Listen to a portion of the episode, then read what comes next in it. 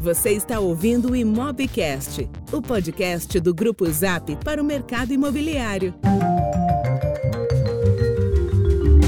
Olá pessoal, estamos de volta com mais um Imobcast, o podcast do Grupo Zap. Eu sou o Lucas Vargas, CEO do Grupo Zap. Eu sou o Vitor Vasconcelos, gerente de marketing de produto do Grupo Zap. E estamos mais uma vez aqui nessa segunda temporada com convidados especiais.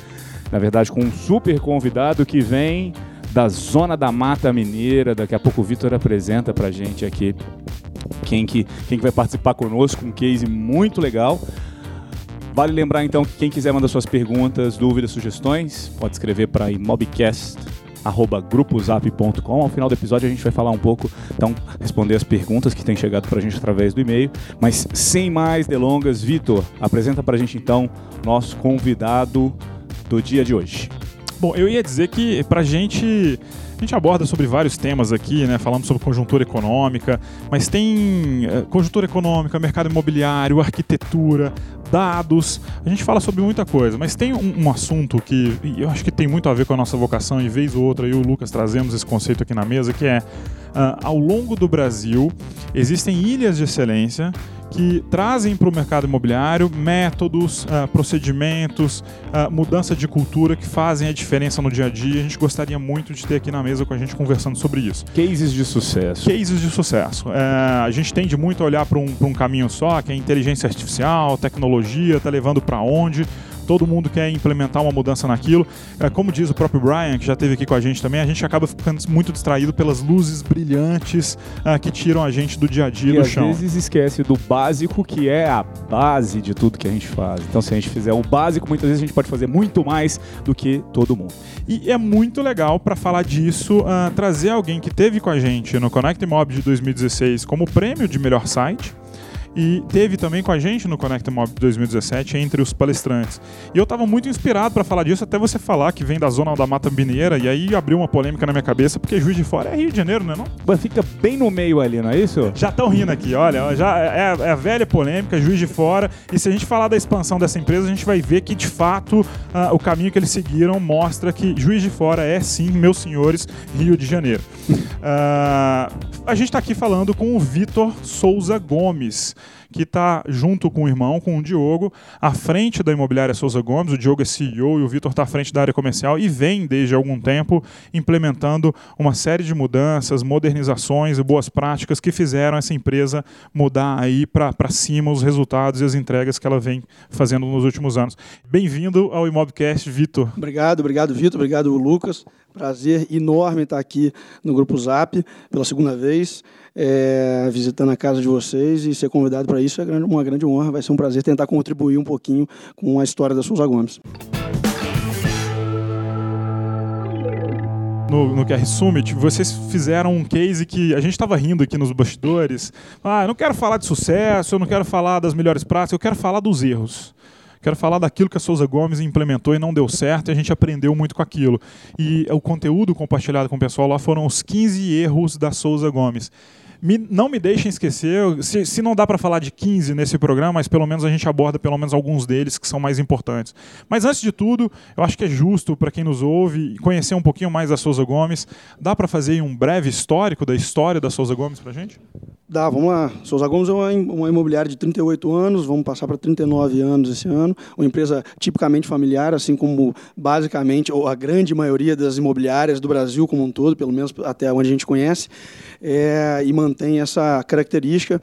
É, trabalhamos em conjunto aí, eu, Diogo, a Norma, meu irmão e a minha mãe. Empresa fundada em 1980 pelo meu falecido pai, Roberto Souza Gomes. E que nos deixou em 94, então já está conosco aí há 24 anos, 25 anos esse ano, é, que vem tentando fazer diferente. Desde então, o meu pai já tinha uma tendência mais visionária de tentar fazer coisas diferentes no seu mercado.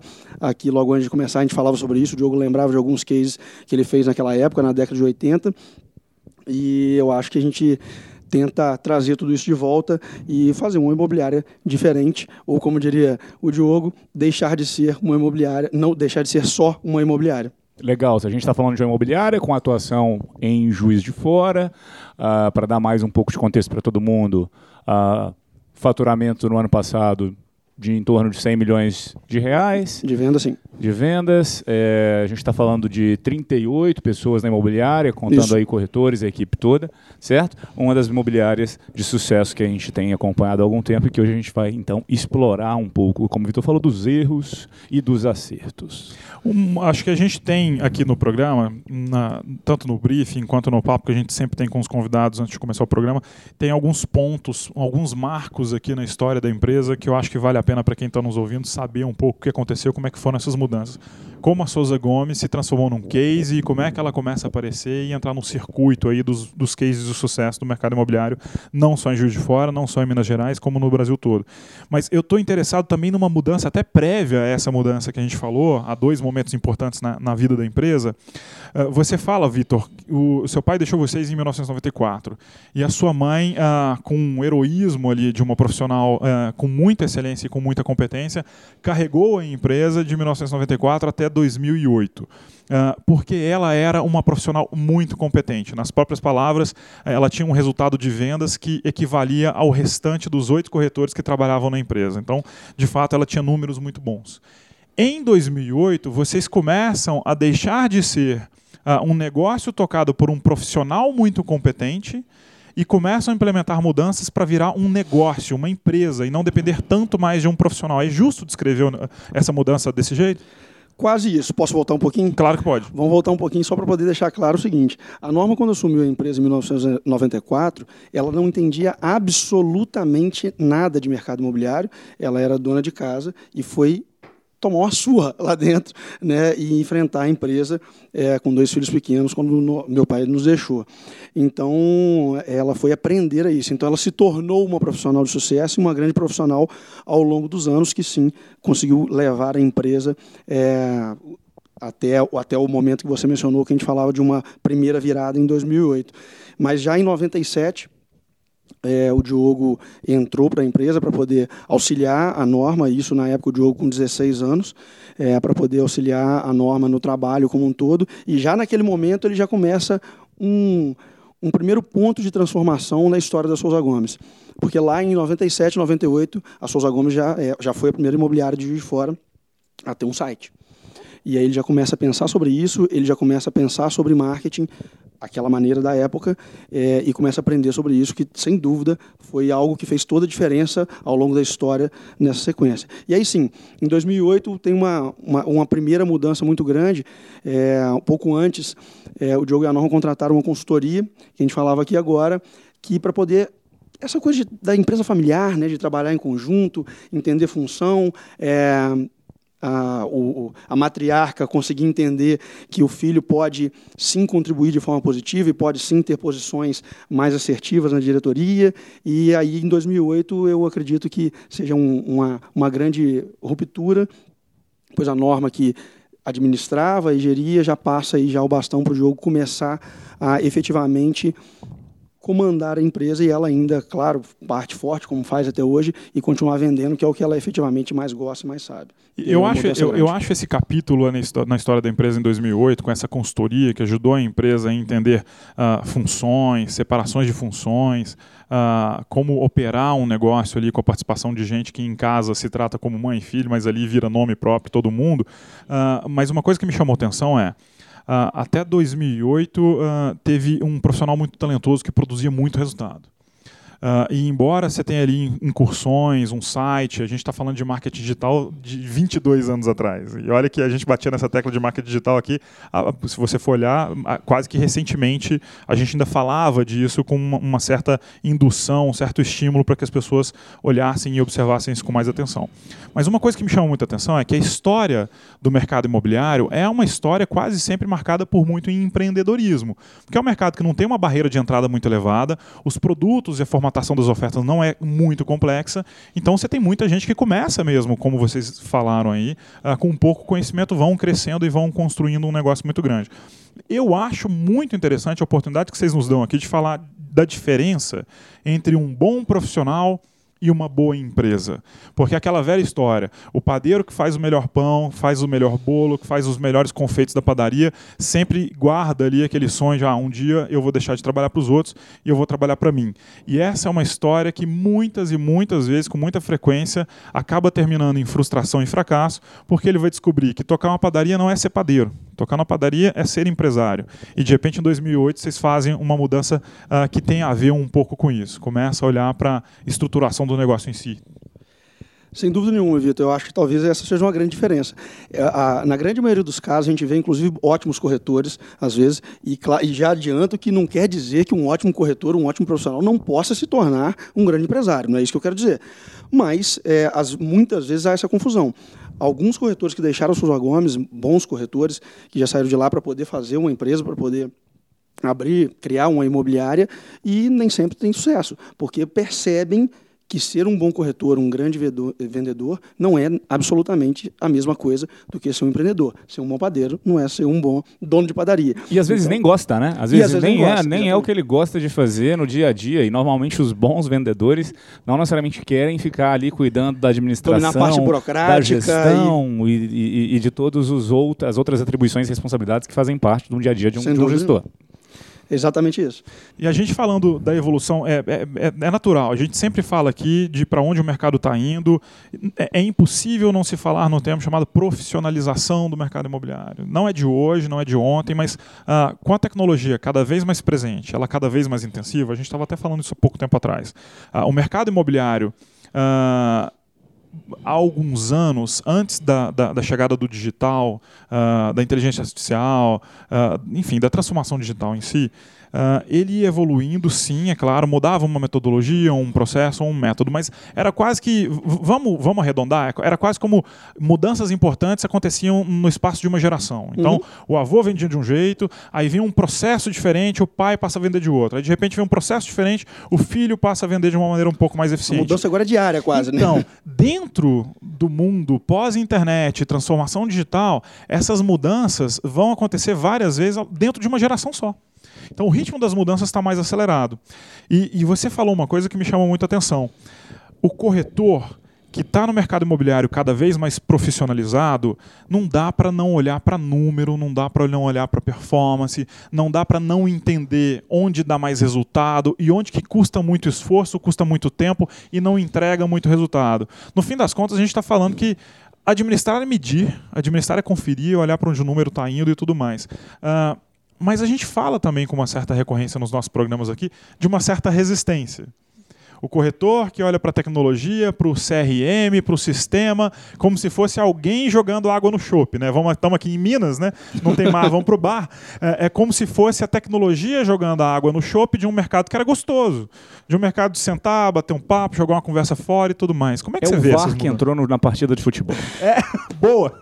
Conferindo o que está sendo feito. Né? É o VAR sempre me chamou muita atenção dentro do mercado imobiliário por que, que a gente lida com provavelmente o mercado mais rico, mais um dos, ou pelo menos um dos mais é, que envolve mais dinheiro, valor agregado mais alto e na maioria das vezes o bem mais caro, o mais valioso que a pessoa vai adquirir na vida dela e por que que a gente lida com isso de forma tão amadora. despreparada, amadora e informal? Por que a gente ainda tende a aceitar no mercado as pessoas que simplesmente chegam, batem a porta das imobiliárias e eu quero virar corretor. Por quê? Não porque me falaram que dá dinheiro. Isso é um absurdo. A gente precisa pensar um pouco nisso. É, a gente precisa ter um pouco mais de respeito para esse mercado e entender como que é importante a gente falar não só de números, mas antes de pensar em número, porque aí já passando para a parte de número, passando para a parte de tecnologia e de gestão, sim, medir mais, entender melhor do negócio, e quando eu falo do negócio, não só imobiliária, o próprio corretor entender dele como empresário, porque cada corretor para mim é um empresário. Mas antes disso, entender do tamanho da responsabilidade que envolve esse trabalho para cada assinatura de contrato, para cada venda, para cada negociação e quantas vezes eu recebo corretores, às vezes formados é, em outras áreas, ou até com curso técnico especificamente, e às vezes até com alguns anos de mercado imobiliário e que vão sentar para conversar conosco, querem fazer parte da nossa equipe ou não, e a gente vai bater um papo e muitas vezes eu vejo pequenas coisas simples que, para mim, são básicas do mercado e que o corretor simplesmente não sabe do que eu estou falando. Isso me assusta muito, essa, essa falta de profissionalismo no mercado. E aí, claro, os números depois nessa sequência que a gente precisa passar a analisar.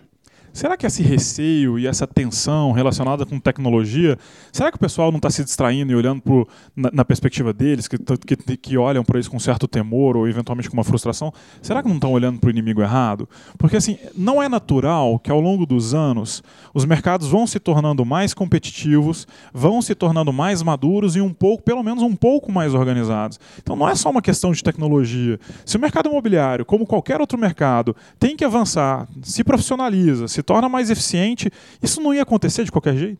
Não, isso tem que acontecer cada dia mais, né? é inevitável. Eu acho que essa ideia do, do, corretor, o vendedor, é aquela coisa do, da boa conversa, da boa lida, do, do conversar, do aproximar e fazer a venda. Até, inclusive, ao longo dos anos foi, foi construída uma imagem ruim em torno do vendedor, assim como eu, nós advogados, né, por formação, isso também precisa, é, a Ana rindo aqui, é, porque é uma verdade, e a gente precisa tirar essa, desmistificar isso, porque tem que parar de enxergar o corretor como alguém que quer te empurrar alguma coisa, te fazer eu, eu uma vou te interromper só para dar o um contexto, pra, guarda a, a, tua resposta, porque é nessa linha que eu estou querendo escutar o que você tem para dizer ainda para frente. Uh, o Vitor está se referindo a, a pesquisas que não só nos Estados Unidos, já aconteceu aqui no Brasil também, eles medem ali o índice de confiança no profissional. Uh, e zero foco em mercado imobiliário. É uma pesquisa acadêmica que quer entender o quanto as pessoas confiam no, no profissional que atendem, variando, obviamente, por setor da economia. Uh, os corretores de imóveis, vendedores de carro e advogados estão sempre ali muito mal posicionados nessas pesquisas, talvez um pouco também por, por um, uma pouca inclinação uh, a se modernizarem, nessa linha que você estava dizendo. Exatamente. E aí, é, essa falta de, do preparo do profissional. E aí, a, a, aliar isso à tecnologia, aliar essa, a, a evolução na preparação com a tecnologia e entender como que ele precisa trazer aliados tecnológicos para desenvolver um trabalho não de amador, virar um profissional lidar como, como a gente lida com executivos, vamos dizer assim, né? É, e não um vendedor não preparado, que vende qualquer coisa. Não, a gente está falando do bem mais importante da vida da maioria das pessoas. Isso é muito sério. Deixa eu fazer aqui um, uma pergunta para entender um pouco do contexto, para que todo mundo também que nos ouve possa entender como que o mercado evoluiu especificamente em Juiz de Fora. Se a gente, se a gente olha uh, grandes uh, metrópoles, São Paulo e Rio principalmente, mas algumas outras, a gente viu o mercado imobiliário evoluindo, evoluindo muito na primeira década aqui do, do milênio, com, com os IPOs ali em 2005, 6, 7, as grandes incorporadoras fazendo aquisição dos seus bancos de terreno, e aí depois com uma onda de lançamentos um pouco aí com a evolução do mercado ao longo dessa primeira década também, uh, chegando num, num momento muito bom ali em 2010, 11, 12, crescendo, 13, e aí 14 14 talvez em seu pico. É isso que a gente viu acontecer em São Paulo e Rio, e a partir dali os estoques começaram a, a, a aumentar com o nível de distratos, etc. Essa curva também aconteceu em Juiz de Fora, no mercado onde vocês atuam? Teve algum tipo de deslocamento? Ela aconteceu um pouco mais tarde ou não? E por que, que eu estou fazendo essa pergunta?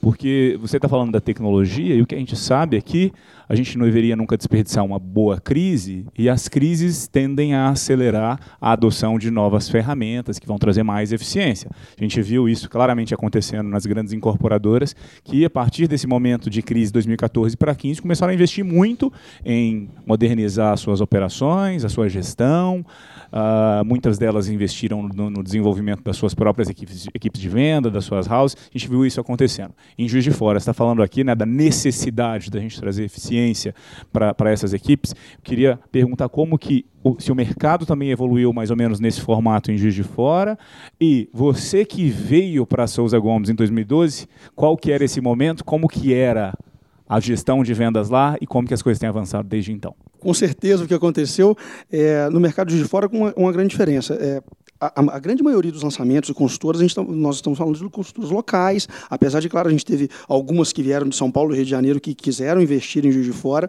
a maioria delas acabou não permanecendo. Desistindo. Fizeram um, dois empreendimentos no máximo, desistiram, pelo formato como Sim. aconteceu, e acho também pelo momento, que é exatamente colide com esse momento que você estava falando. Mas então, de 2012 para cá, o que a gente viu acontecer foi exatamente num boom imobiliário, é, nesse esse momento todo de crescimento, a gente viu o mercado sendo inundado por profissionais não preparados que entendiam que aquilo era maravilhoso, porque dava muito dinheiro, porque estava vendendo muito fácil. E tudo que se faz se vende, então também não tinha uma necessidade de fazer uma gestão adequada desse processo inteiro. Exatamente, e, e preciso, como você disse, a crise é um momento maravilhoso. Porque a crise ela vem e limpa um pouco o mercado, vamos dizer assim, de quem não está preparado para estar nele e quem não quer efetivamente estar e investir naquele mercado e faz com que as consultoras imobiliárias passem a perceber que não, a gente precisa mudar o formato de vender. A gente precisa investir um pouco mais nisso. A gente precisa entender melhor para que a gente possa se manter, pra, minimamente para manter no mercado.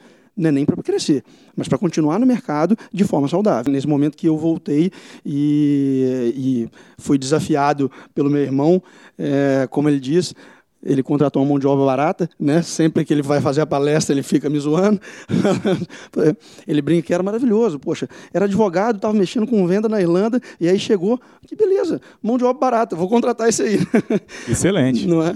Para a gente poder juntos crescer. E o que, o havia uma mudança muito interessante que tem tudo a ver com tecnologia foi em 2013, 2013, que a Souza Gomes implanta o primeiro, pela primeira vez a utilização de um CRM para os clientes. Ou seja, é, um, é algo recente. Eu estou falando de seis anos atrás, né, de uma história de 38 anos mas não está resolvido. A gente estava aqui conversando pouco antes que uh, uma coisa que eu gosto muito de ouvir de vocês é que não tem milagre.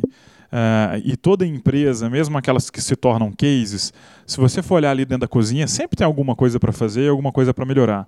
Uh, é um desafio não só da Souza Gomes, como de muitas imobiliárias que estão por aí, mas eu tenho a impressão de que vocês conseguem avançar um pouco mais e, e colhem frutos e resultados nesse sentido. Uh, o CRM existe. O CRM é ferramenta. Mas se ele não for utilizado e se não houver treinamento para que as pessoas percebam o valor que ele tem, não adianta de nada. Ele vai estar lá instalado, mas a pessoa não está usando. Uh, como é que tem sido? Você chegou em 2012, foi desafiado pelo teu irmão, uma segunda etapa aí no processo de transformação da empresa e na construção desse case que vocês vieram a se tornar.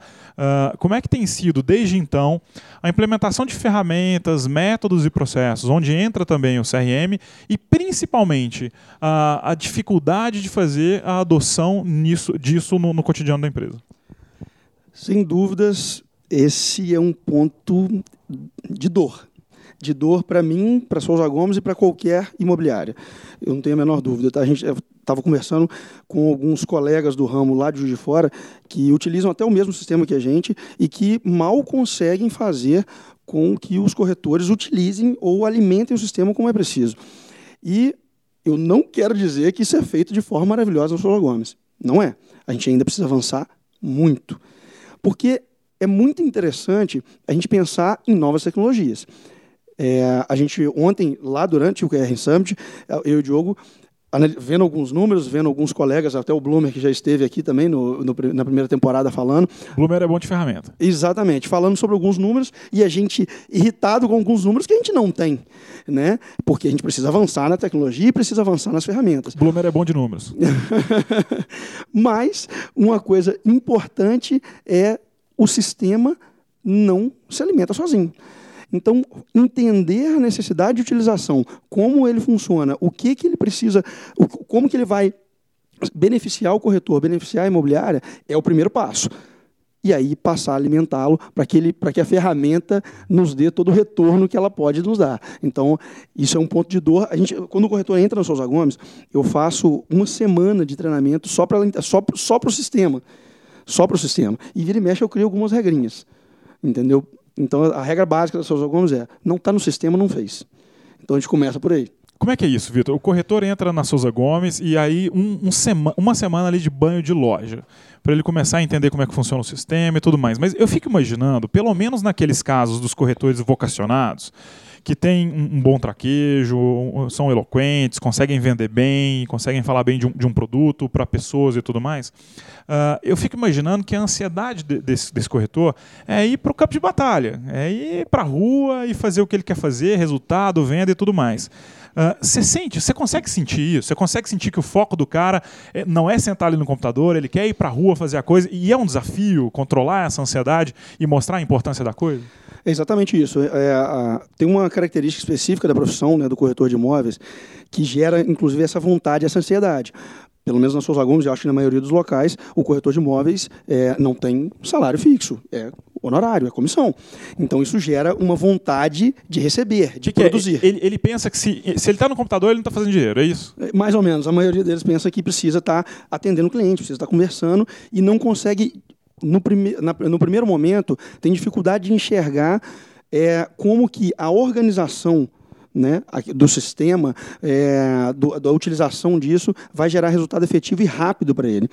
E isso é muito legal. Quando vem um corretor que já. Porque muitas vezes a gente desenvolve corretores que não eram do mercado. Mas quando vem um corretor que não era do mercado, começa a entender a nossa, o nosso método, nosso modelo de trabalho, começa a utilizar e muito rapidamente começa a virar e falar assim: nossa, como é que eu trabalhava antes? É, então, isso é muito bacana. Claro que a gente tem dificuldades, mas eles fazem. Assim que entram, até porque é obrigatório e faz parte do entendimento de entrar na cultura da Souza Gomes.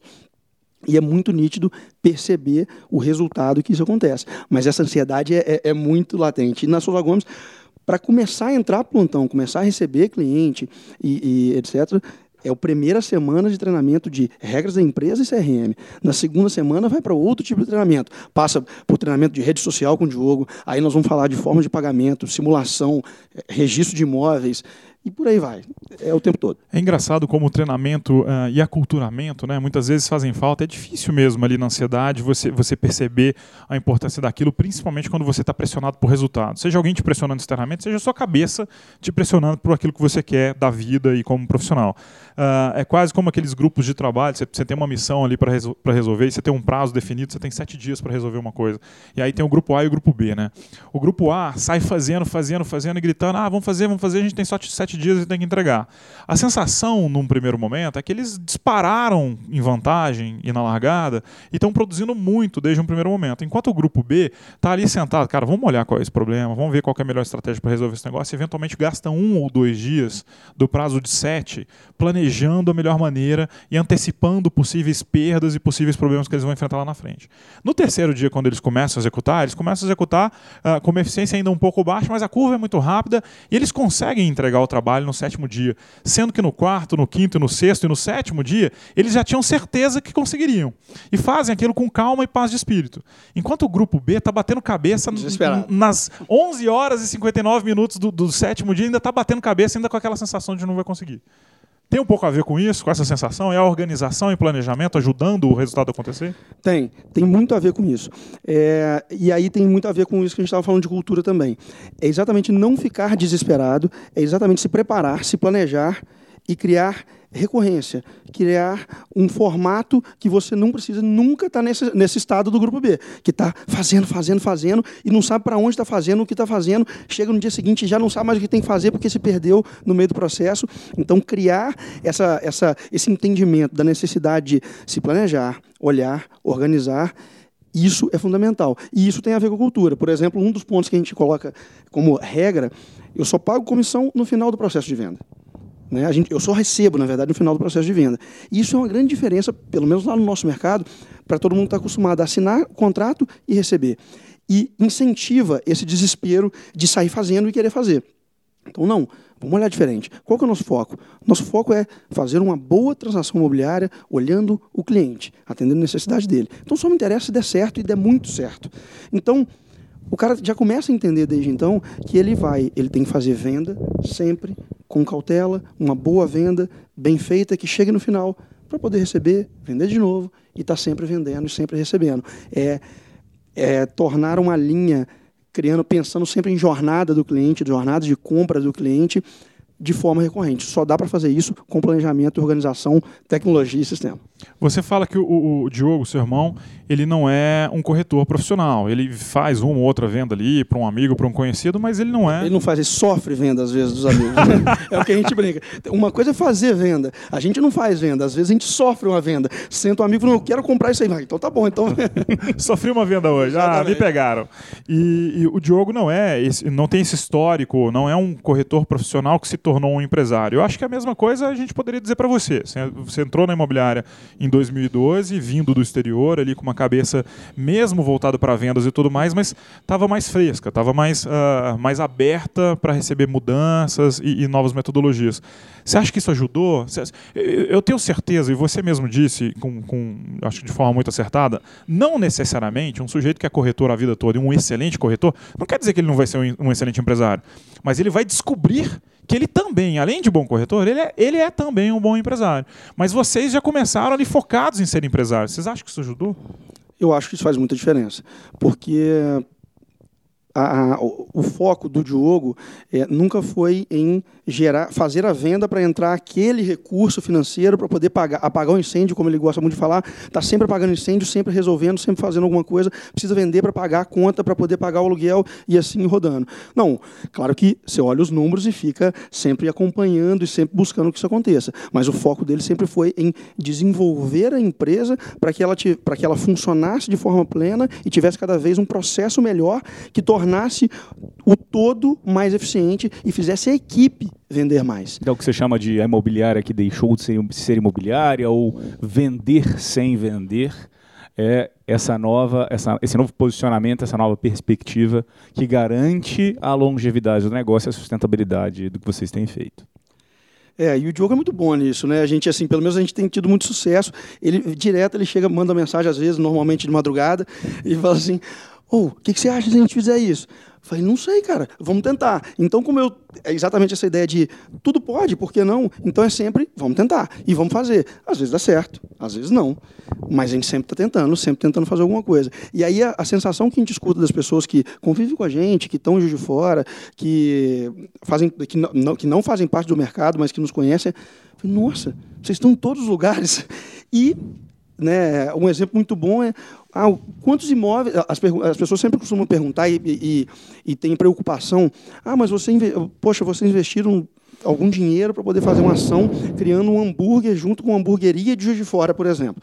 Quantos imóveis vocês venderam por causa disso? Não sei, provavelmente nenhum.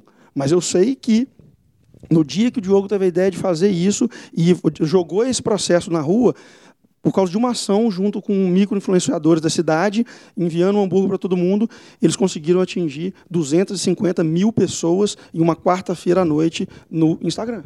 Oh, é engraçado, é legal ouvir você falar isso, porque a gente que já tem a essa altura do campeonato aqui no Mobcast uma audiência regular e um bom número de ouvintes. Inclusive, Ana Carla, você que é a mãe dessa criança, é, a gente tem uma audiência agora, hein? A gente está grandinho e tem gente que ouve a gente sempre, fica esbarrando com a gente na rua, no elevador, no trânsito, nos eventos e falam pra gente quando é que vem o próximo episódio do Mobcast.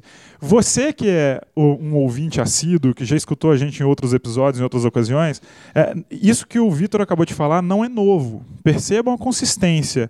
É, existe é, um profissional que tem uma perspectiva que é eu sempre fiz assim sempre deu certo, por que, que eu vou mudar? E a tecnologia vem para jogar água no meu chope, nós mineiros que aqui estamos, os três.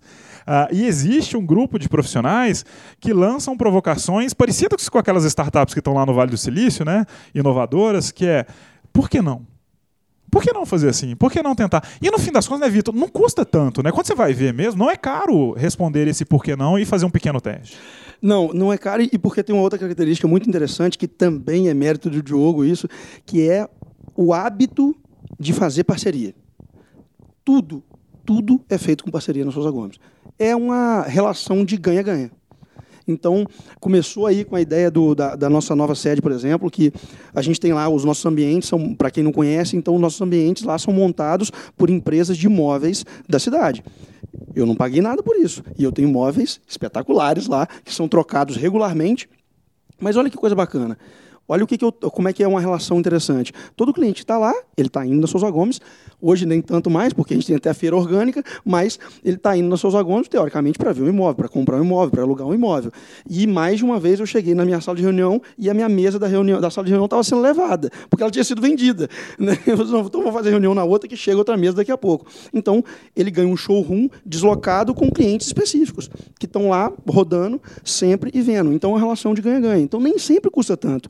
Porque, às vezes, na parceria, uma ideia nova uma, uma, uma ideia de, de, de criar algo para poder fazer parte de alguma coisa, o outro cara da outra empresa, da hamburgueria, do, da feira, seja do que for, ele vai achar interessante aquela ideia também e cada um investe com o que, o que pode, com o que dá para fazer e aí todo mundo ganha nessa relação. Então, nem sempre é um investimento, um aporte financeiro é, significativo. Às vezes é mais de ideia e de tempo. Bom, essa, essa cabeça aberta, oxigenada, aí, super propícia e inclinada a fazer parcerias, experimentar e testar e tudo mais, uh, eu fico imaginando uma empresa que, com alguma recorrência, com alguma frequência, experimenta ali ou uma mudança num método, ou uma nova parceria, ou uma compra de uma nova ferramenta e tudo mais. Como, qual, é como é que é o desafio de você controlar tudo o que dá certo e, e excluir o que dá errado e, é, como se diz, desembarcar daquela solução, desinvestir e tentar focar no que dá certo? Porque eu imagino que são muitas variáveis que passam a fazer parte do jogo e você precisa identificar o que funciona e o que não funciona. A gente tem que é, é, parar de achar que as coisas são mega.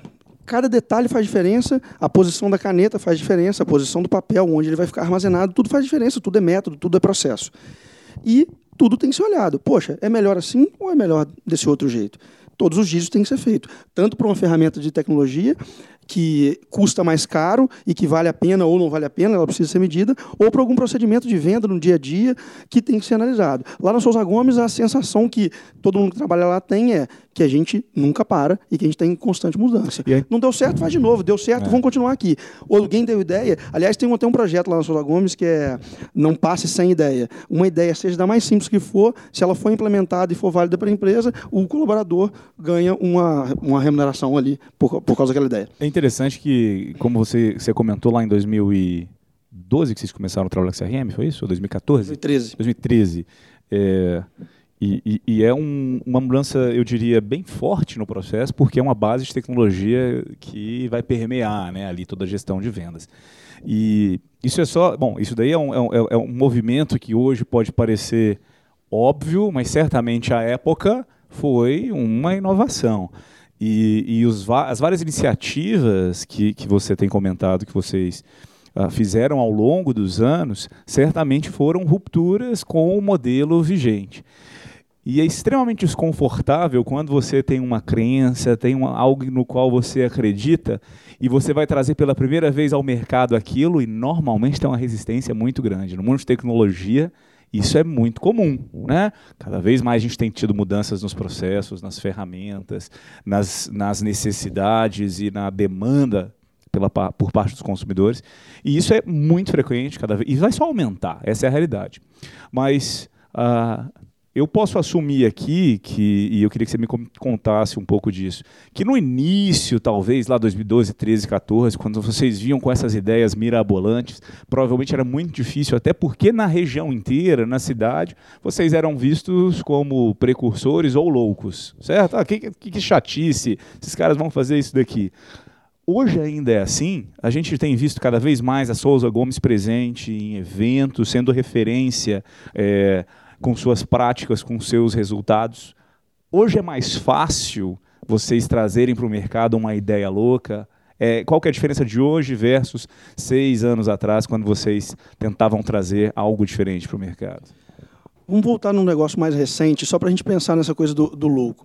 Lá, na, lá em Juiz de Fora, é, a gente tá, estava localizado no centro da cidade, que é onde tá, é, até 2015 que é onde está a grande maioria das imobiliárias e boa parte das empresas, escritórios e tudo mais. E aí, em 2015, depois de procurar muito, depois de muita briga, né, depois de muito conflito, até interno, porque é, a norma aí tinha uma visão um pouco mais conservadora em relação a isso e não queria. E a gente queria, né, o Diogo queria de qualquer jeito e eu concordava muito com essa ideia. A gente se deslocou do centro e foi para um bairro ao lado do centro. Saímos do centro. E muita gente para uma sede infinitamente maior. E foi muito interessante, porque muita gente falou assim: nossa, a Souza Gomes deve estar quebrando. A Souza Gomes, eles ficaram doidos. Não vai dar certo. Agora já era. Né? Então, às vezes, com pequenas coisas. Então, hoje, sim, como a gente está em tudo, acaba tentando fazer um monte de coisa, é um pouco mais fácil e está mais natural. Mas muitas das pesquisas, tem dia que eu falo, foi Diogo, você está ficando doido, né, cara? Não faz isso não. então isso é, isso, é, isso é assim ainda. Mas de qualquer maneira, é, é, é, há esse pensamento, há essa, essa reflexão, mas é, ah, por que não? Né, e vão fazer. Mas as pessoas ainda olham, poxa, é, com, com ferramentas, exatamente o que você falou. Ah, com ferramentas, ah, o mercado está mudando, ah, é uma ferramenta nova que vai acabar. Não, peraí. Será que pode. Será que tem jeito de da gente ganhar com isso? Será, será que tem jeito de, a gente adaptar o nosso modelo de venda para isso? Porque exatamente não tem jeito.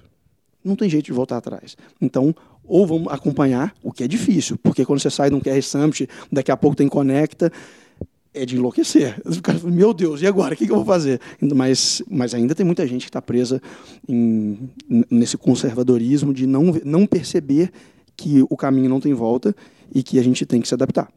Ainda nessa pergunta, estendendo ela um pouco mais, uh como a gente está falando aqui de inovação, que o mundo fica mais profissionalizado e tem mais tecnologia, não é difícil pensar também, quem está debruçado em cima disso, que tem muito ruído, né? tem muita informação, tem muita coisa distraindo, chamando atenção e tudo mais. Talvez um dos grandes desafios de qualquer gestor hoje em qualquer negócio, não só no mercado imobiliário, é separar aquilo que é sinal, aquilo que vale a pena, aquilo que é eficiente, aquilo que entrega resultado, daquilo que não entrega, mas está na imprensa, tem propaganda, dá para baixar na App Store ou na loja do do Android. Uh, eu fico imaginando, quando você implementa uma ferramenta e ela naturalmente, uma ferramenta, ou um novo processo, ou um novo método, e ele naturalmente uh, enfrenta aquela pequena ou grande resistência no início do processo, até que ponto? Uh, qual é o momento que você descobre, ou quando você vê que vale a pena investir, ou que você tem que abandonar? Cada caso é um caso? Você tem alguma metodologia para isso? É, falando especificamente de ferramentas de tecnologia, normalmente é o Diogo que fica muito à frente disso, porque é quem mais entende, muito mais do que, do que eu. Eu, eu fico muito focado na, na, na operação e no, no fechar negócios e fazer isso acontecer. Então, ele sempre analisa as ferramentas, ele testa, ele aprende como funciona, ele que sabe usar, e se for para implantar, é ele que vai implantar junto com a equipe. Olha que legal. Então, isso faz bastante diferença. Né? Ou às vezes vai implantar comigo, para eu implantar, se for algo que a minha equipe vai usar, e aí a gente vai batendo bola nesse formato. Então, é, é, é assim que a coisa funciona. E aí, na verdade, já, o filtro já para já ali. Já é feito por vocês, faz já todo sentido. Ali. Poxa, isso funciona, isso não funciona. Isso a minha equipe tem que usar, isso não tem que usar. Porque boa parte das ferramentas, na verdade, falando de equipe, falando de, de aí agora especificamente de corretor de imóveis, é, não são tantas ferramentas assim para o corretor especificamente. Talvez a imobiliária, quando ela quer avançar e no tudo marketing, mais. Exatamente. Tudo. Aí começa a abrir o leque de possibilidades. É... Mas ainda assim, vocês estão sempre próximos. Sempre próximos do que está acontecendo, como que é feito, saber fazer, sem dúvida nenhuma. Eu, eu, não queria perder uma oportunidade. O Lucas fez uma pergunta, eu queria aproveitar um pouco ela. Ele mencionou o vender sem vender permeado por uma outra pergunta. Mas eu acho que o pessoal aí do, do, outro lado está se perguntando: o que, que é esse negócio de vender sem vender? Eu acho que é, é que é, é isso é muito metodologia Guilherme Machado, né, que é o parceiro aí do Grupo Zap também, e que a gente segue já há muitos anos, e, e é grande defensor. É, do, do, ponto de vista do marketing, eu acho que é, é, é estar presente em várias ações, participando do movimento da sociedade como um todo e não toda hora, olha, eu tenho dois quartos com um suíte aqui na, no lugar tal. Olha, não, eu tenho uma casa assim assensado. Não, é estar participando da sociedade, é mostrar e atuar em qualquer coisa que apareça. E aí o nome está sempre lá. Né? E, e, e, lidar com emoções. E aí, já falando de atendimento do corretor, do vender sem vender, é demonstrar verdadeira preocupação com a solução daquele problema e não empurrar o imóvel que mais me interessa vender agora. Ou seja, a ansiedade para fazer aquela venda específica acaba muitas vezes atrapalhando os resultados quando você vê o número geral no fim do mês. É, sabe uma coisa que eu não gosto muito que tem incorporador que gosta de fazer? É querer premiar. É, pra, ah, eu pago uma comissão maior para vender o meu apartamento. Não, eu não gosto muito disso, porque eu prefiro que a comissão seja apadronizada, porque a ideia é que o corretor entenda o que é melhor para aquele cara, para aquele cliente, para aquela pessoa. E não empurre. Né? E não empurre o que é mais interessante, porque aquela comissão é maior. Então, isso que faz a diferença no vender sem vender. É, é resolver problema e não vender. A venda é consequência. Legal. E, e, falando dessa vítima, quer dizer, desse cliente que está do outro lado, que muitas vezes acaba sendo vítima de, de um corretor que está muito mais interessado em resolver a, a, o seu, a, as suas metas de performance. Falando desse cara, que muitas vezes a gente fala muito dele aqui no programa e tudo mais, mas sabemos também que ele é um pouco, eventualmente, um pouco esquecido no mercado imobiliário.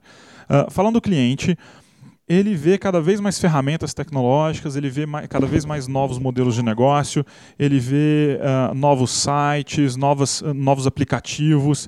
Uh, eu imagino que no, imagino, a gente sabe que, que no mercado imobiliário, ele, ele, embora ele tenha dinâmicas próprias, ele não está isolado de grandes tendências que é, é a sofisticação do mercado consumidor. O cliente que comprava de um jeito há alguns anos e aceitava alguma demora e algum despreparo e alguma dúvida e algum amadorismo, ele passa a aceitar menos cinco anos depois, ele vai aceitar menos outros cinco anos depois e tudo mais. Isso é muito perceptível nos grandes centros urbanos, como o Lucas estava falando nas grandes metrópoles. São Paulo é o grande hub brasileiro. São Paulo é o grande ponto que conecta o Brasil com o mundo. Então aqui a gente tem compradores de imóveis que estão comprando hoje em São Paulo, mas fizeram MBA em Boston, fizeram MBA em Stanford, uh, ou moraram na Europa por algum motivo, e esse cara já vem para cá exigindo um pouco mais. É natural que os negócios se preparem para atender essas demandas, porque elas simplesmente passam a valer a pena, pelo menos num primeiro momento, para uma imobiliária que quer atender um nicho específico. Mas depois aquilo acaba virando todo o mercado e o novo nível de exigência mínimo que o consumidor espera no mercado imobiliário da cidade de São Paulo. Vocês que estão em Juiz de Fora desde sempre e que desde 2008, 2012, 2013 vem implementando essas mudanças, já foi tempo suficiente para perceber um consumidor mais exigente? Não tem a menor dúvida disso. Em todo lugar, é, é, claro que talvez o, o, processo ele realmente aconteça de uma forma, primeiro nos grandes centros, que tem é, pessoas mais envolvidas e o formato acontece de forma diferente, até pela velocidade e tamanho da cidade, mas é claro que o consumidor está muito mais exigente para tudo, para tudo. É, tanto, do, tanto da velocidade, velocidade é uma coisa que faz muita diferença hoje. É, acesso, né, a, grande discussão, né? Ah, até hoje é uma grande discussão. Ah, o endereço no site ou não o endereço no site, a foto da fachada ou não a foto da fachada, é, uma foto bem, ou, bem tirada ou não, informações completas ou não.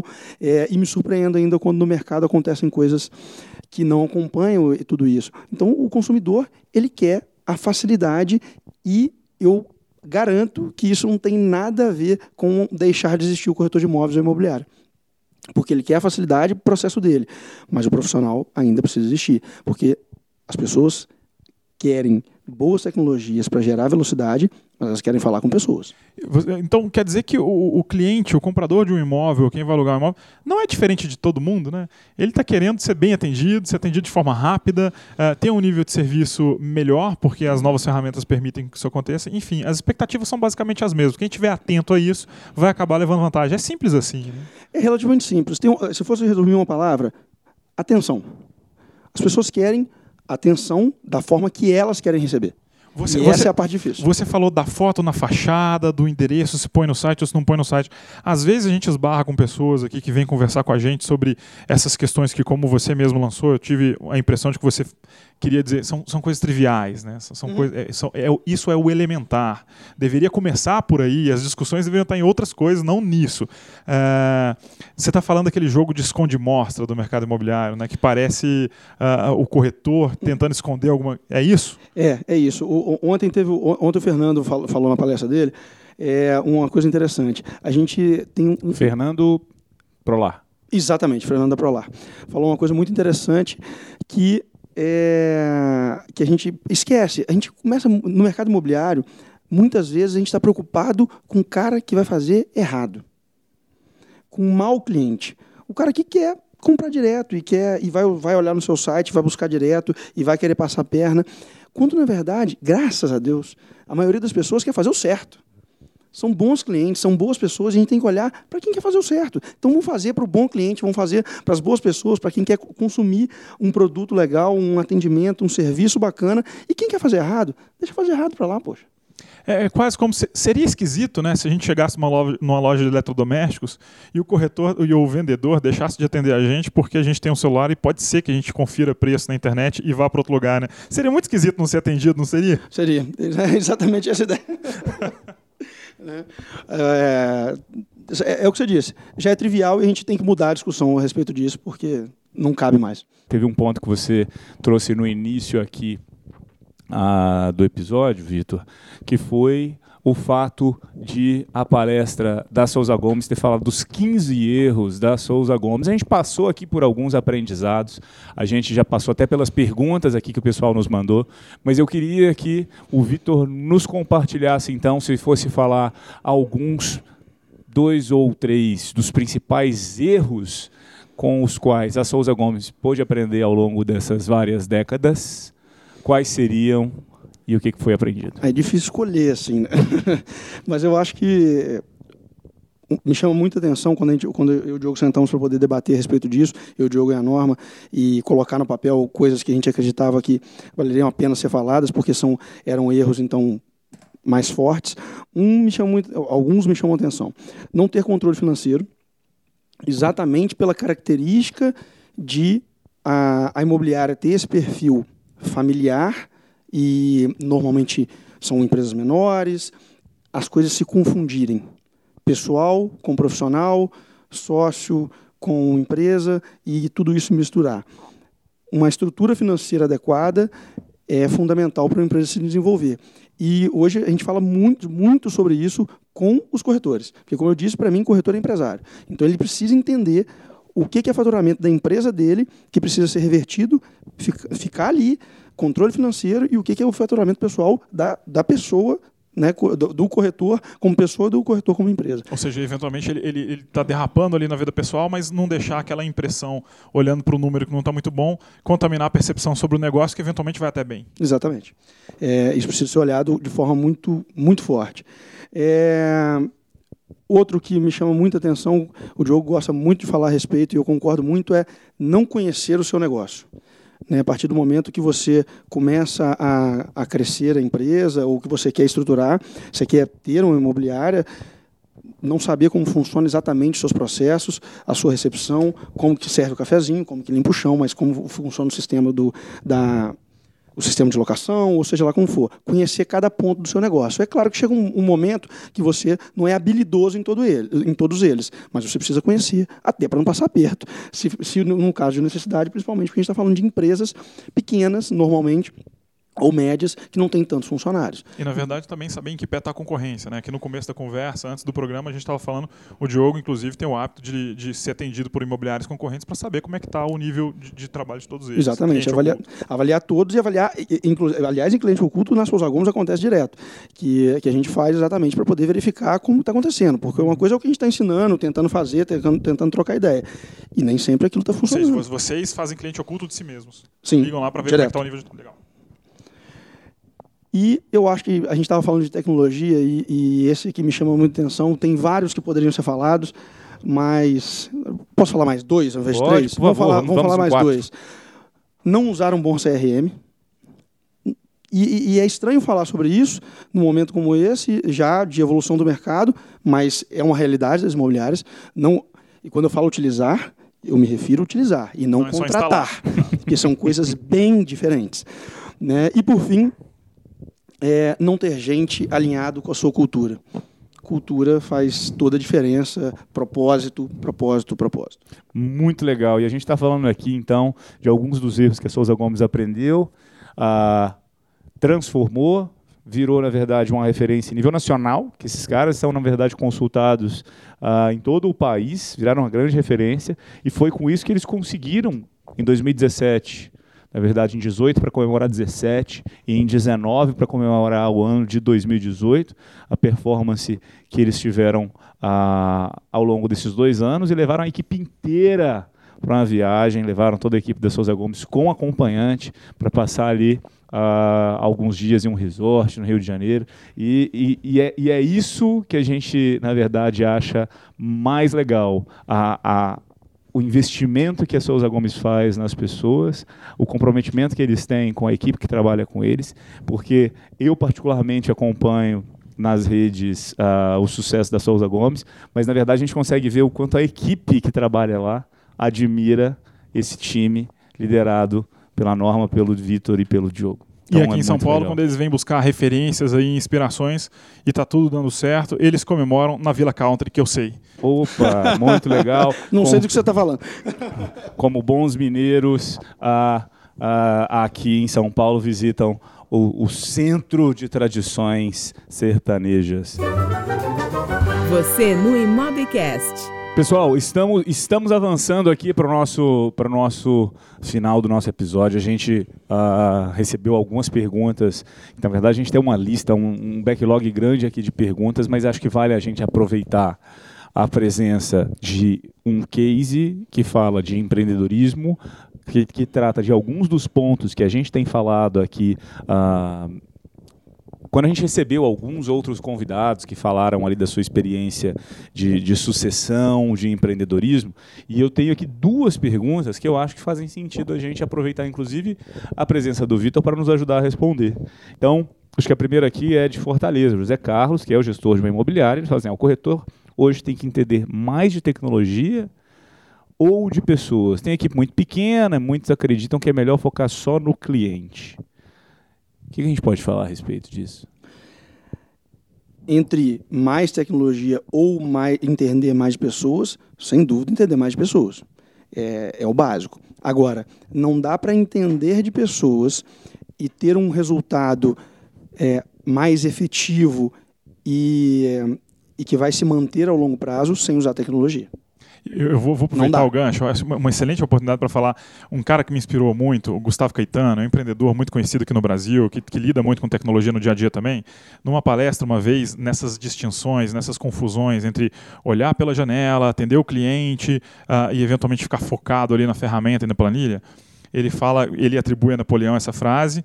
Ele fala que Napoleão falava para os generais: olha, na dúvida entre o mapa e o terreno, fique com o terreno. Então, se você está dirigindo seu carro e o Waze está falando para você seguir reto, mas o, o rio Tietê está tá logo à frente, cara, vira. Não vai reto, não fica com o Waze.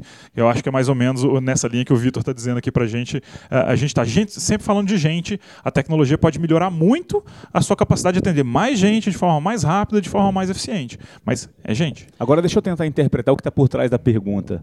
Né? Quando ele fala assim, ah, é só tecnologia, só pessoas, porque eu tenho equipe que fala que é melhor focar nas pessoas. O que eu imagino que está por trás aqui é provavelmente uma dor de tentar fazer o que vocês fizeram, de trazer tecnologia para um processo, com uma certa resistência da equipe. E a pergunta é como lidar com isso? Cultura. É, e, não, e tem um, um, outro detalhe importante que eu acho que pode estar por trás. Às vezes, às vezes querem fazer tudo ao mesmo tempo. Ah, quer fazer vídeo, quer fazer funil de nutrição e CRM e, e, e portal e não sei, um monte de coisa ao mesmo tempo. Não, peraí. Mais importante, vamos olhar para as pessoas. Agora vamos para o próximo passo. CRM, porque senão não dá. E depois a gente vai avançando. Uhum. Né? Mas como lidar com isso? Como lidar com isso? É uma ótima pergunta. E é o que o Vitor falou: cultura. Então, é, até no, no, vídeo que eu gravei para o pro, né, pro Vivo Corretor, é, falando sobre isso, a primeira coisa que você tem que entender na sua equipe é: estamos alinhados? Você entende que para você trabalhar comigo, tem que ser dessa forma. Porque não é só o corretor servir para a minha empresa. A minha empresa tem que servir para o modelo que ele pensa. Então, é alinhar a cultura na entrada. Claro que às vezes a gente erra, isso tem que ser revisto depois, mas é alinhar a cultura na entrada, no treinamento e no dia a dia, mostrando como aquilo funciona. Essa é a primeira parte, aliar a cultura. E claro, sem nenhuma hipocrisia, de vez em quando tem que ter umas regrinhas, né? É, acho que uh, não é fácil. Né? Mudança não é fácil. É tirar a gente da zona de conforto, é colocar a gente para fazer algo com que a gente não está acostumado a fazer. É deixar de, de, de, operar no automático e passar, primeiro pensar antes de fazer, para depois voltar a entrar no automático de novo. É gastar energia, e sim, é. O Flávio Augusto falou uma coisa muito interessante, Flávio Augusto, geração de valor e etc. Falou uma coisa muito interessante. Crescer dói.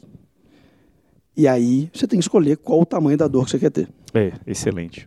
Ótimo. Segunda pergunta. Então, Daniel, Daniel não falou aqui sobre o nome, corretor de São Paulo, sou corretor e quero ter a minha própria imobiliária. E a gente já teve até um outro caso aqui uh, de um, do Paulo da Beira-Mar, que falou também da, da, da situação da, a, da sucessão e da empresa familiar e como que ela que, que conseguiram ter sucesso. E aqui então, sou corretor, quero ter minha própria imobiliária. Qual é a virada de chave para eu saber se eu consigo ser um bom empreendedor e não só um bom corretor? Você está preparado para deixar de vender e pensar nos outros, pensar na sua equipe e querer fazer eles venderem? Que legal. É, é, é um tema de novo, que atravessa qualquer setor da economia e qualquer empresa, não necessariamente relacionado ao mercado imobiliário. Né? É, você acabou de falar de liderar. Né? Liderar é brilhar pelos outros, através dos outros. O trabalho dos outros é que faz o resultado da empresa, que foi você que ajudou aquilo a acontecer. Não é necessariamente você mais como corretor entregando ali um resultado heróico, mas você fazendo que existam também outros heróis na empresa. Isso me lembra o André Coutinho falando também na, na, na, André Coutinho, da, Moura do B. Moura do B, de Recife, falando na palestra dele, muito interessante, que ele falou assim, liderar ou gerir é, é fazer pelo outro entrega sem querer reconhecimento. E, e, e aí é onde está a grande mudança do jogo. É claro que se ele quer virar a chave, quer virar corretor, tem que parar. A gente não adianta querer achar também que do dia para a noite ele vai criar uma imobiliária, para de vender e tem uma equipe maravilhosa e tudo está acontecendo. A gente sabe que não é assim que funciona mas ele tem que ter isso tem que estar tá já no objetivo para ele poder chegar naquele ponto e entender que se ele vai ser empresário, vai ser gestor, ele vai ser gestor e não corretor. As duas coisas não dá para fazer. É, acho que não dá para ser bom em tudo, né? Não, não, não dá para ser bom em tudo, não tem tempo para fazer tudo, não adianta acreditar que vai pegar na mão de dezenas de corretores e fazer eles venderem, uh, assumir a responsabilidade por quem está uh, fazendo a venda. Na verdade, é como empoderar e como mobilizar, fazer com que todo mundo ande na mesma direção. E certamente são duas habilidades muito. Uh, duas habilidades. Não necessariamente muito diferentes, mas são duas habilidades diferentes. E, e certamente a gente já viu. Uh, todo mundo conhece casos de quem tentou e falhou e não conseguiu, e não necessariamente por. Uh, por ser incompetente, às vezes é justamente porque ele percebeu que era melhor voltar a fazer aquela outra função para a qual ele estava mais habilitado. Muito bom. Pessoal, tivemos o prazer de ter conosco hoje aqui o Vitor Souza Gomes, que é diretor da Souza Gomes e pode trazer para a gente mais alguns aprendizados que certamente a gente vai deixar guardado uh, e para todo mundo poder aprender também um pouco com a experiência deles. Vitor, muito obrigado pela participação. Valeu, querido, foi ótimo. Obrigado, Lucas, obrigado, Vitor, foi um prazer muito grande. Obrigado, Ana, foi um prazer muito grande estar aqui, é, contribuir um pouquinho, trocar ideia e dividir esse momento com vocês. Obrigado de verdade. Legal, obrigado. Até mais, pessoal. Tchau, tchau.